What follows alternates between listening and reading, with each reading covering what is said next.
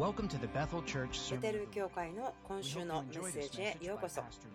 ビル・ジョンソン牧師のメッセージ、どうぞ楽しんでください。このポッドキャストは onfirejapan.jp で聞いていただけます。聖書を開いてください。第一列王記8章から始めたいと思うんですけれども、皆さんと一緒に先週の日曜日からあるシリーズで話しているんですけども4週間または56週間かけてある話をしていきたいと思います。それはソロモンの人生ということなんですけれども今日ここに初めている方のためにちょっと復習をしたいと思うんです。まあ少し十分だけ語ればいいと思っていますけれども。私は何年か感じていることがあります。それは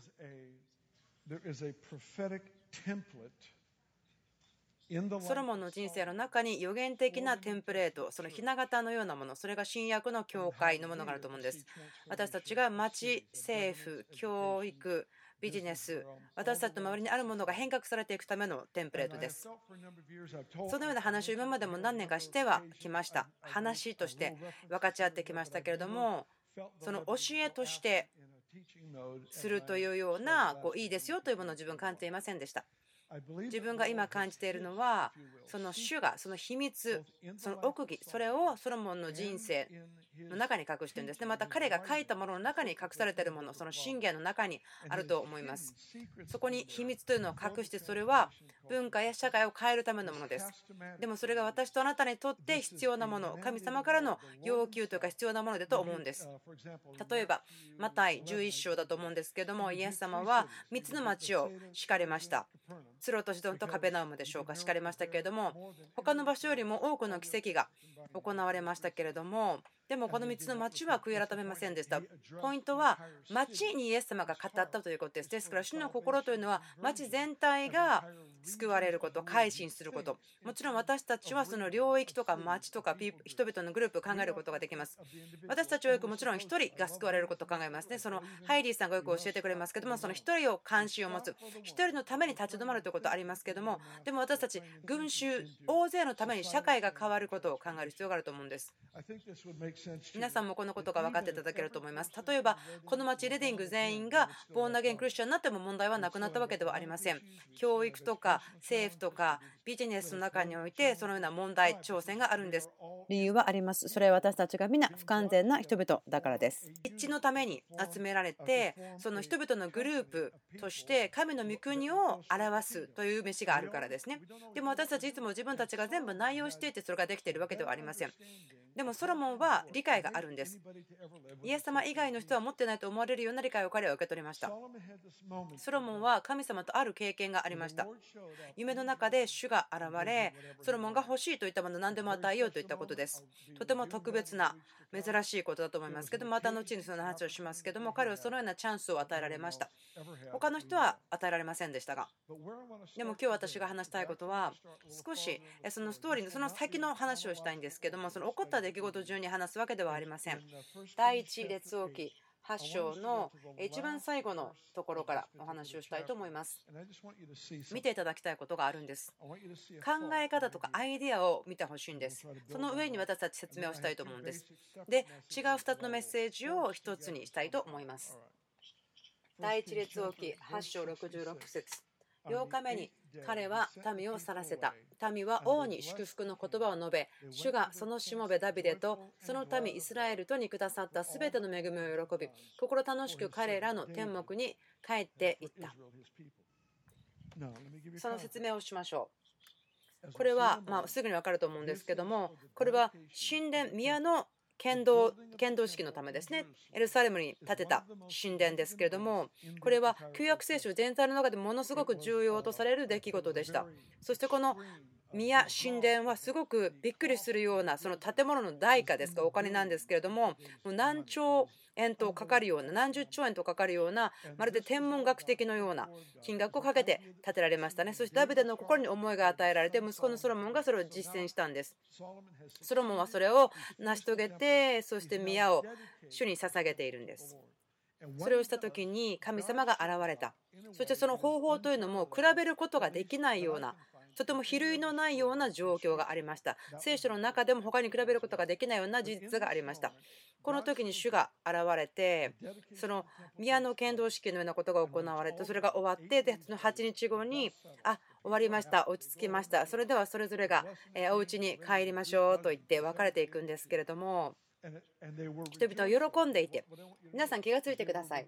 人々はダビデの上にあった神様の行為恵みを喜んだとありますこの時ダビデどこにいましたか？死んでいましたでもこの全ての出来事というのは神様がある一人の人ダビデが代価を支払ったこの奇跡のために払ったことを誉れを与えるために現れた起こった出来事ですねもう死んでいるダビデのためにでも起こりました。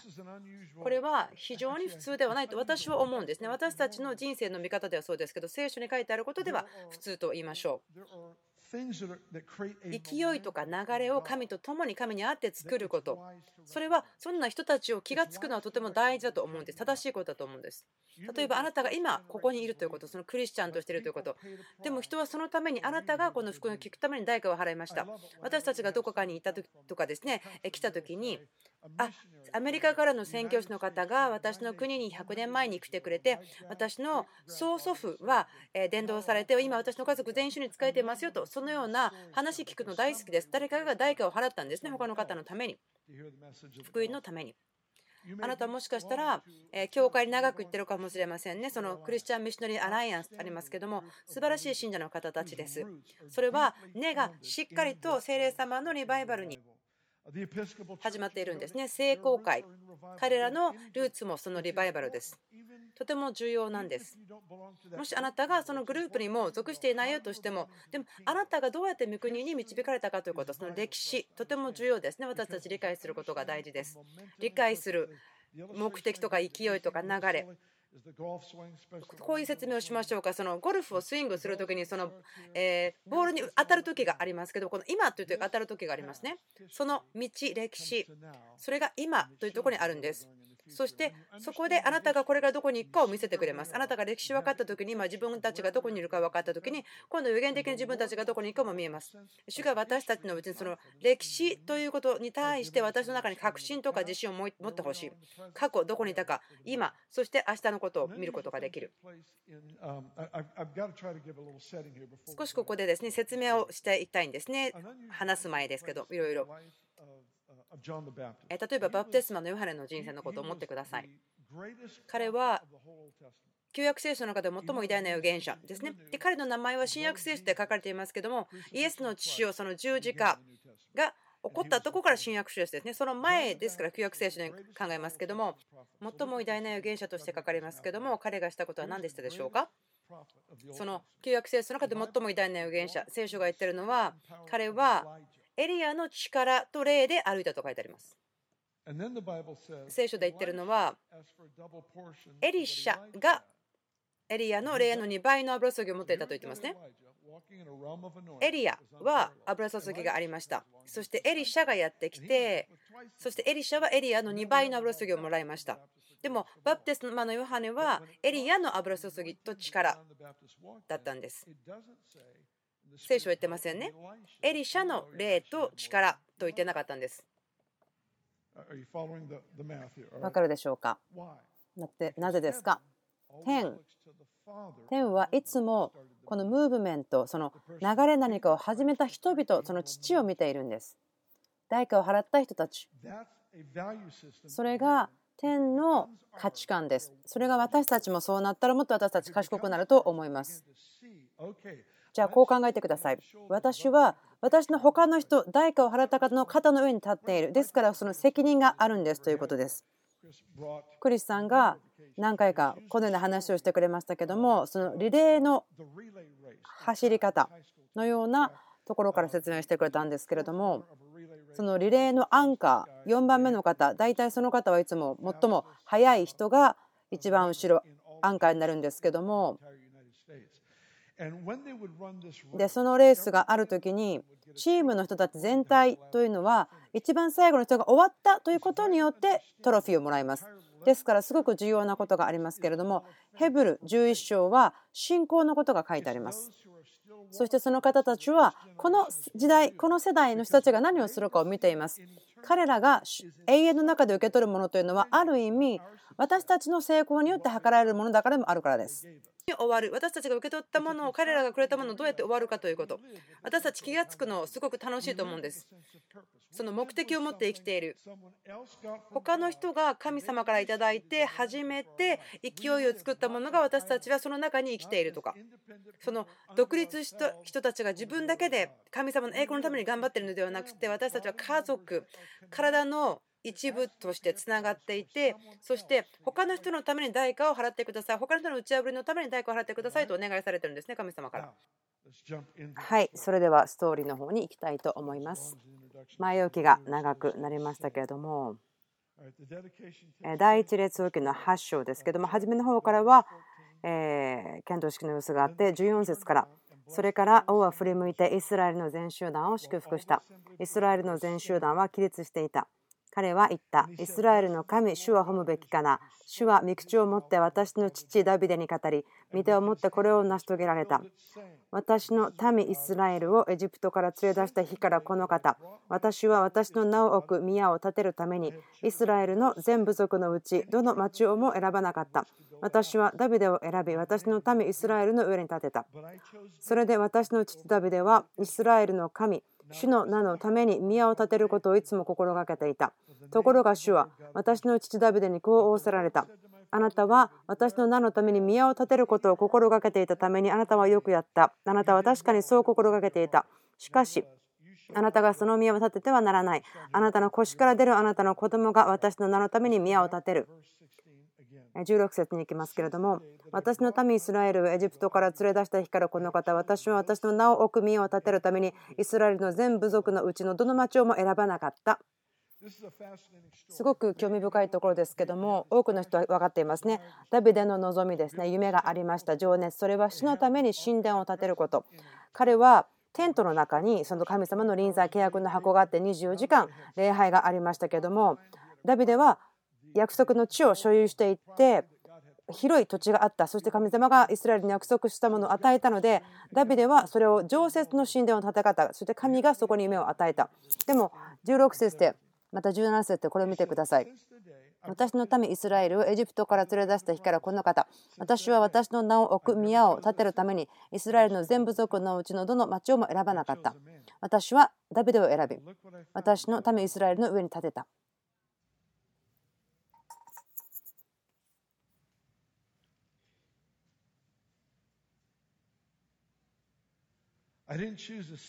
私は宮を建てるために町を選ばなかった。そう言っています。自分の言葉で言わせてもらいましょうか。その町の神殿というのは私のアイデアではない。しかし人ダビデが私のアイデアだった。ですから私のアイデアそのダビデの心の中に見つけた私のもの。それがどんなものだか見てみなさいと言っています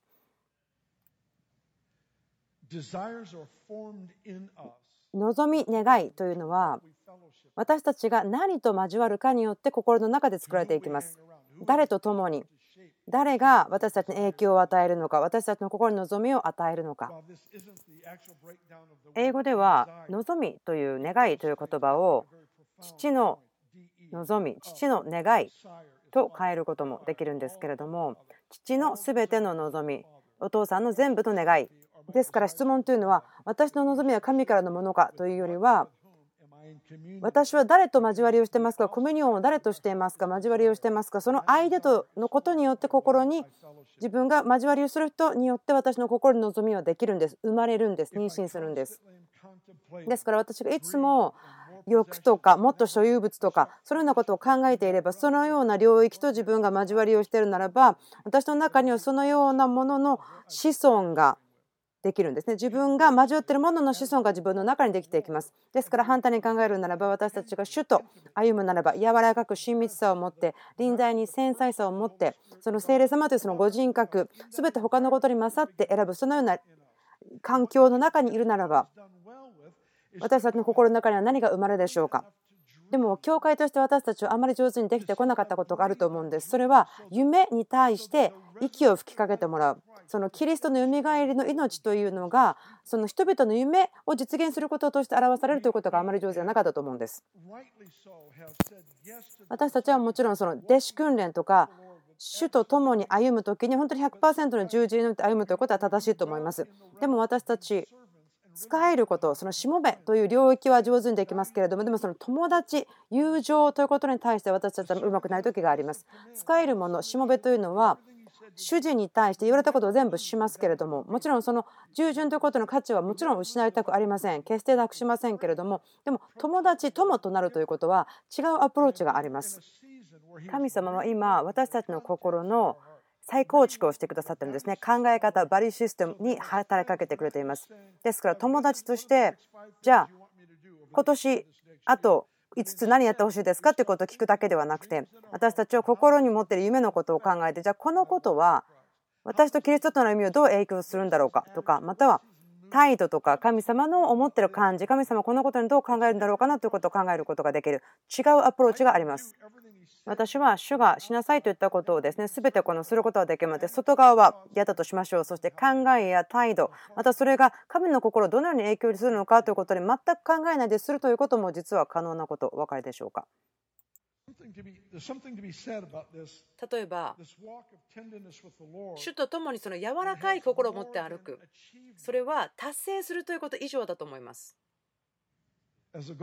そのゴールというのを作ってそれを達成する以上のものです。多くの時私たち信者として私たち主に従うとその夢という状況に対してよく起こるんです。自分若い時あったんですけど自分が主との関係の中でですねある出来事が心の中に育ってくるんです。その夢とか望みができてくるんですけど私その夢一つ一つを殺してきました。弟子訓練とか弟子化ということのゆえにその夢をまるでこう殺してしまうような弟子訓練の名のもとによみがえりの命を殺してしまうんです。キリストの本質、私たちのうちで作られているもの、それが全部前に出てくる、そして身を鳴らせること、自由に考える、夢を見ることに自由になる、追いかけることに自由になる。はずでしたが、結果的に宗教になってしまって、素晴らしいもののコピーを間抜けに作ってしまうことになってしまう。でも主が探しているのは、あなたが誰ですか？ということですね。あなたの人格がコミュニティの中で現れるということです。この町、知ってるか知らないかは別にして、あなたの夢を待っています。なぜならば、あなたの夢の中に入っているものは、彼らの必要、心の叫びを完全に満たすことができるものだからです。ある時私は売春が合法的であるという国にいました。そしてそのようなことが行われている場所に行ったんですけれどもそこにミニストリーがありますからそこに行っていたんです。である人たちが私に紹介されたんですけれども夫婦がいらっしゃって夫はラスベガスのシンガー。そして女性の方は、え爪の何かことをする人ですね。そのネイリストさんだったんですけれどもネイリストとラスベガスからの歌手が2人が1つになったという話でした。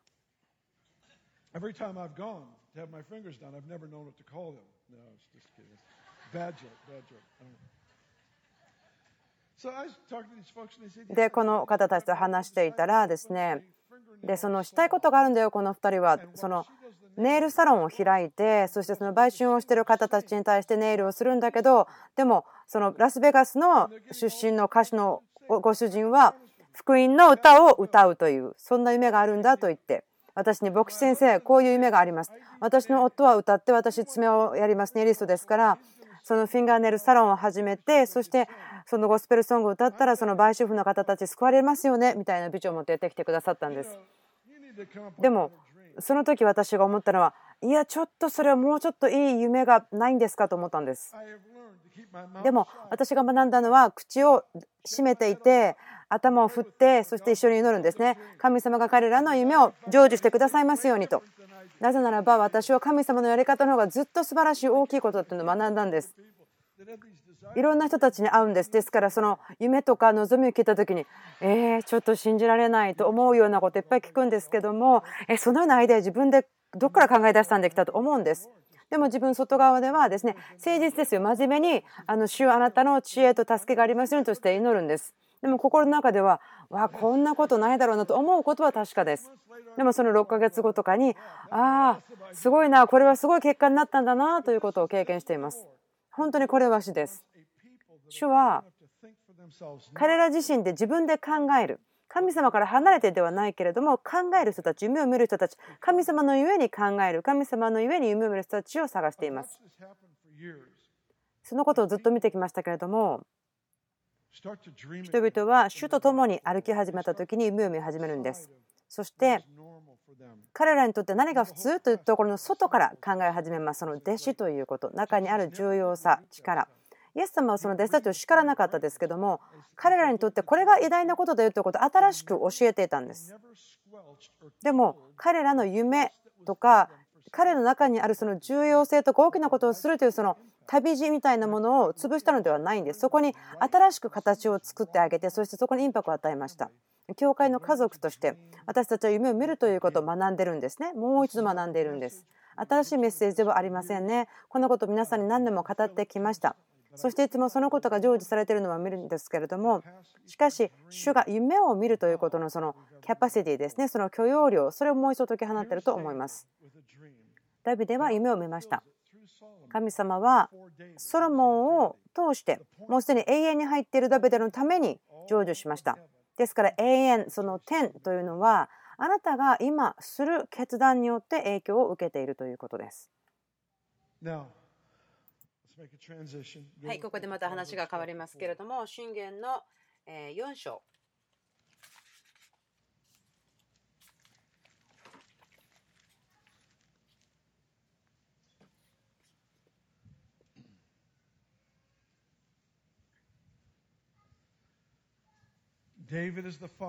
ダビデは夢を持った父でした。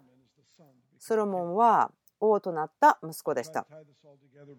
このことをですね2つ、えー、1つにしてから締めたいと思うんですけれどもその町に影響を与えるためのこととしてです。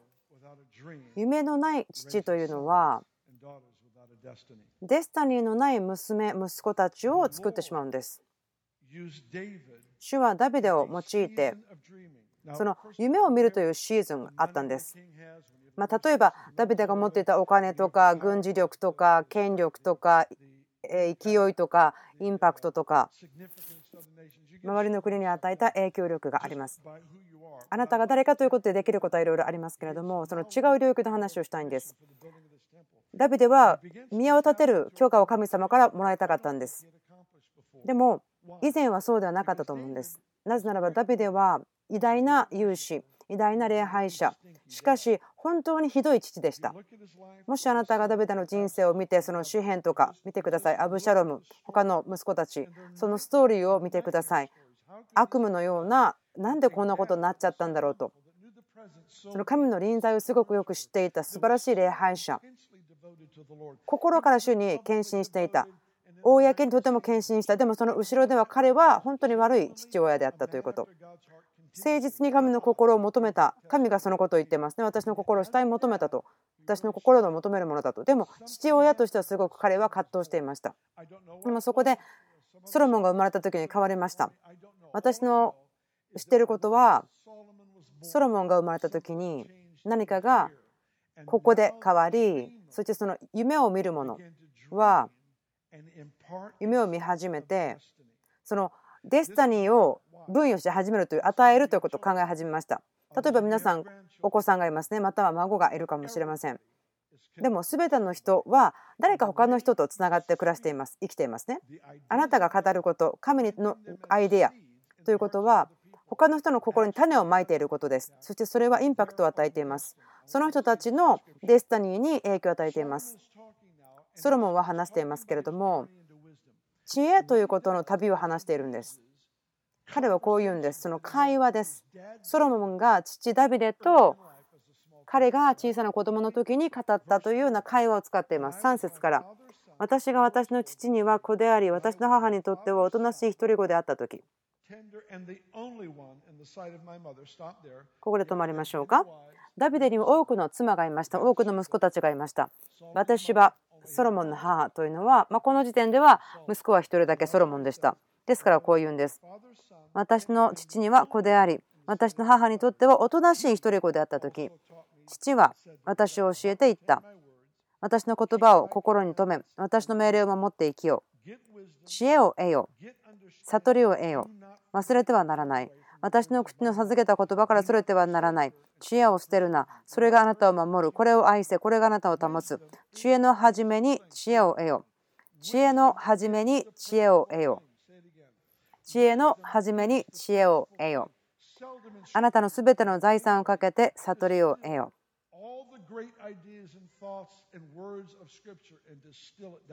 その聖書の中でここですごい短い言葉で言ってるんですけれども知恵の初めに知恵を得よということです。あなたのすべての財産をかけて悟りを得よそれを尊べ。そうすればそれはあなたを高めてくれる。それを抱きしめるとそれはあなたに誉れを与える。それはあなたの頭に麗しい花を与え光栄の冠をあなたに与えようこれがポイントですダビデとバタシバ、そして子供、ソロモン、小さい時です。見ることができます。このように話をしている。ダビデの他の息子たちが言うこと悪いことしたことあっていましたけども、でもここにいるソロモンはデスタリーの子供なんです。運命、使命がある子供です。ですからこの子を形作る、教える。彼が将来すること、またなる人物として育てた、訓練した。彼らはそのことを知っていました。だから彼はソロモンのデスタニーに応じた彼らの彼の使命に応じて語りました。知恵が知恵の始めに必要なものです。そして神は後にソロモンに夢の中で現れて欲しいものを何でも求めようと言ったんですね。そしたらソロモンは知恵を選びました。私の提案ですけれどもどうでしょうか？ダビデが彼の息子に対して準備をしてきました。何年も何年もかかりましたけれどもその準備によってソロモンは神様にその選択を後に与えられたんじゃないかと思うんですこういうことだと思うんですけれどもソロモンにそのような選択ですね。何でも欲しいものを与えようと言われた。それは彼が唯一その選択をするのに準備された整えられた人だったからということは可能でしょうか。聖書箇所で他の人がそのような選択を神様からもらった人は見たことがありません。そのような選択も与えられていませんけれどもそのような整え準備を与えられた人もいないと思うんです。あなたに励ましたいんですけどもその人の心の中に置かれた言葉ということはその言葉が成就することを必要なものを引き寄せるんです。本当です。言葉は植えられるんですね。でもあなたはいや自分成長した時の環境がすごく悪かったっていうならば今何喋るか気をつけてください。あなたは自分の使命の道をあなたが何を思い巡らせるか受け入れるかそれによって変えることができます。あなたの心に受け入れて守ってそれを味わって思い巡らせてそれによってそれが成就するのに必要なマテリアルものが来るんですね。聖書化して見せることができます。誰かがゴシップをすること、そこに価値を置くならば、超自然的に結果的にそれらゴシップするものを彼らのところに導くんです。その情欲もそうです。また、えー、裁くものもそうですけれども、そこにその引き寄せの法則というものあります。そのあなたが心に作ったその自分の心の標準はこうですよというその基準ですね。でもそこに神様の死を置くならば、神様のアイデア夢が人の心の中に植えられた時にその言葉それが心の中で守られた時にその成就するためのチャンス他の人があることができないそのチャンスがこちらにやってきます。何年も前ですけれどももうだいぶ前ですね。80年代ですけれども4人ぐらいですけれどもイスラエルに行きましたそれは良い旅行だったんです。その清い土地に行っていろいろなものを見たり。そのようなことは初めてだったんですけれども。そしてイエス様が生まれた3つの場所というところに行ったのがすごく興味深い面白いなと思ったんです。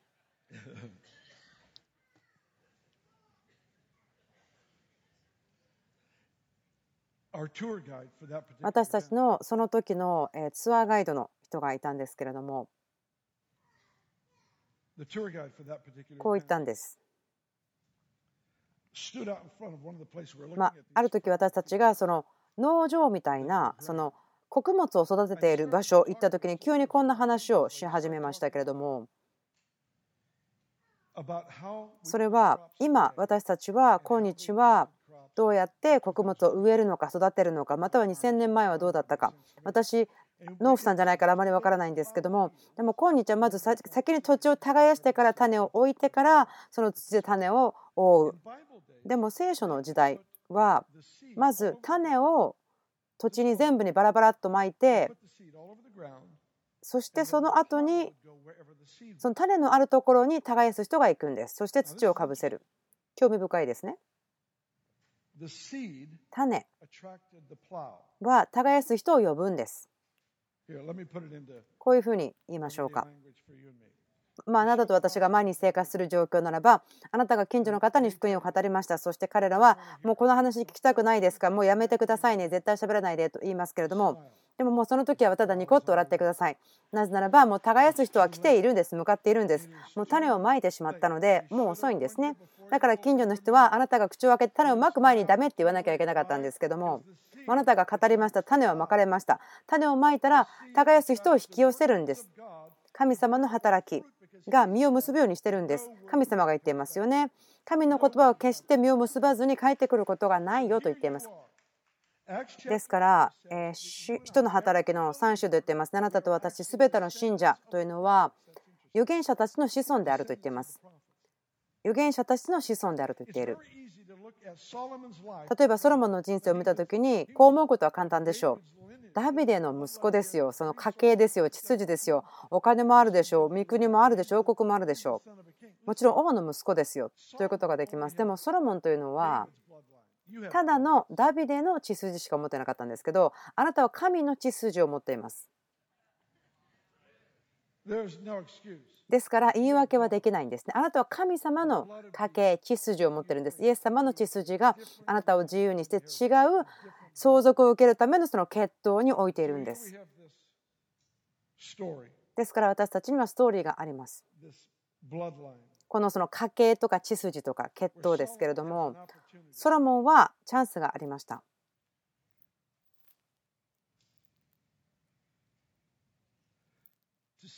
それは父ダビデの夢を成就してまた社会の文化を形作るということ。そしてそのお手本ですけれども彼の中に言葉がまず置かれたからそれが起こった。それは全ての信者の例えというか例になりますね預言者の子孫。そしてモーセは神の玉を見てみんなが預言したらいいのにと言ってますしパウロ言ってますね。キリストの体全体が預言したらいいのにと言ってますと。こういうことですね。全ての信者というのは神様から聞くことができますし言ってることを宣言することができます。こういうことです。私たちの子供を育てる時孫とか、まあ、子孫いないというならばでもまた友達はいますよね。ですからポイントというのはその言葉私たちが語る言葉というのはそこにはその極端な本質があります。人々の人生に極端な希望をもたらしたりまたはその極端な働きをされる耕し手を送るものですね。その原的な文化の中で学んでいますけども人々の人生を見た時にはその均衡があるのでその金を見てください。その土を探すのは簡単ですけど金を見つけてください。そして語ることによって表面に出してあげてください。私たちそれらのことを探します。表面に出すんです。炎を熱くするんです。イエス様がしたことはそうでした。ペテロ考えてください。彼は非常に熱心でしたけどもでもその他のこともいろいろあったんです。でもイエスが彼を見た時にはペテロと言ってその名前を書いてその岩と書いました。なぜでしょうか？イエスはペテロに彼の中の安定性とか目的使命を語り始めていたんです。何かそれは無神経なお世辞ではないんです。でもそれは真に聖書的で予言的なその人の人生に対して語ってその耕す人を呼んだものですね。それは聖霊様です。で、聖霊様は神の心から生まれた言葉に引き寄せられます。その街を変えるのどうして分かりますか？例えばウェイトレスさんにどうやって話すか？お買い物をした時にスーパーでキャッシャーにいる方にどうやって話すか？あなたが何をコンセプト考え方種として人の中に語るか？街は希望がないところですもし街の人口全部がボーンダゲンクリスチャンになってもその希望がないクリスチャンもたくさんいます。天の御国のテンプレート。神様の夢文化社会神様がどう考えてるのか願っているのか会話の中によって種をまいてください。そこに葉がやす方がやってきます。明らかに分かるっていうその怒りも分かることではなくて神様が見てるように見たその使命を語りましょう。その両親の方たちできますね。そんなそれがすることです。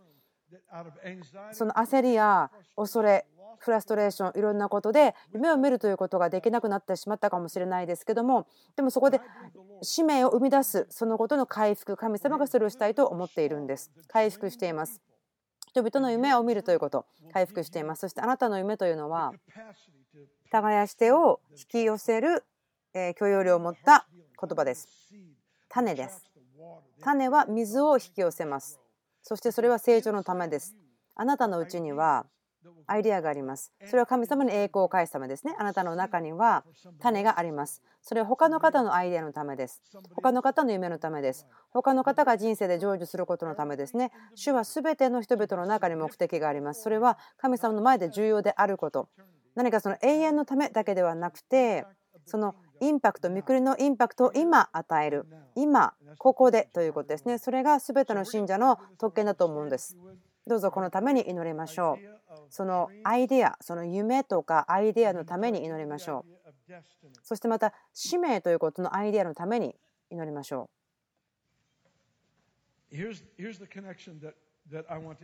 私が強調したいそのつながりはこのことです。夢を見るということのその許容量。それはエナジーを作ります。使命を分与していくために。その勢いを解き放ちます。そして使命を解き放っていきます。あなたの周りの人々に使命を解き放っていきます。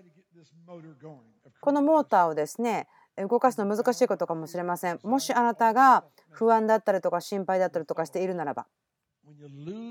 でもあなたがそこから解放されてそれを話してしまうならば。子供のようですよね。考えてみてください。子供はそのベストを持っています。例えば生きるために子供は働かなくていいですね。またはご飯の時に食べ物があるのかなって心配しないですね。その車のお金支払いとか家賃の支払いとか心配しません。朝になったらちゃんとテーブルにご飯があると思ってます。そのことの結果から何があるかというと夢を見ることができます。夢を見るということ。またその子どもたちは自分が重要だということを分かってるんです。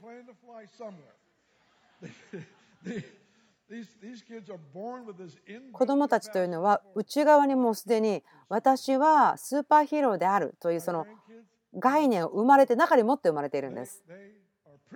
彼らは王子様たちお姫様たちそして彼らはスーパーヒーローたちなんです。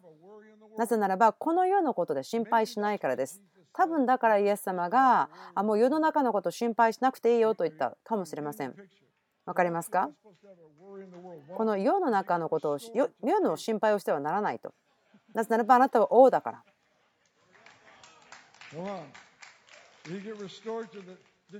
その夢を見ることができるようにその自己中心なわがままな自分のための夢ではなくてでも私が言っているのは神様が全ての人のために願っている生き方の成就のための夢です。ですから皆さんに夢を見る自由になってほしいんです。心に手を置いてください。お父さん祈ります。ここで語られたことが私たちの人生の中で現実になっていきますようにその恵みがその安息するための恵みとそしてその中で夢を見る夢を持つことができるようにその心をお互いの使命を引き出すための情熱でかきたててください。私たちがソロモンのようになるように全てやりたいことはやったというような人になるようにこの信者の体に注いでください。私たちがあこの人の夢は命の中で成就したねということができるように祈ります人一人だけではなくてその共にそのような夢があこの夢が成就したということができますようにそしてあなたがそれによって高く上げられますように力強いイエスと皆によって祈ります。今週のメッセージ聞いてくださってありがとうございます。このティーチングは onfirejapan.jp で聞くことができます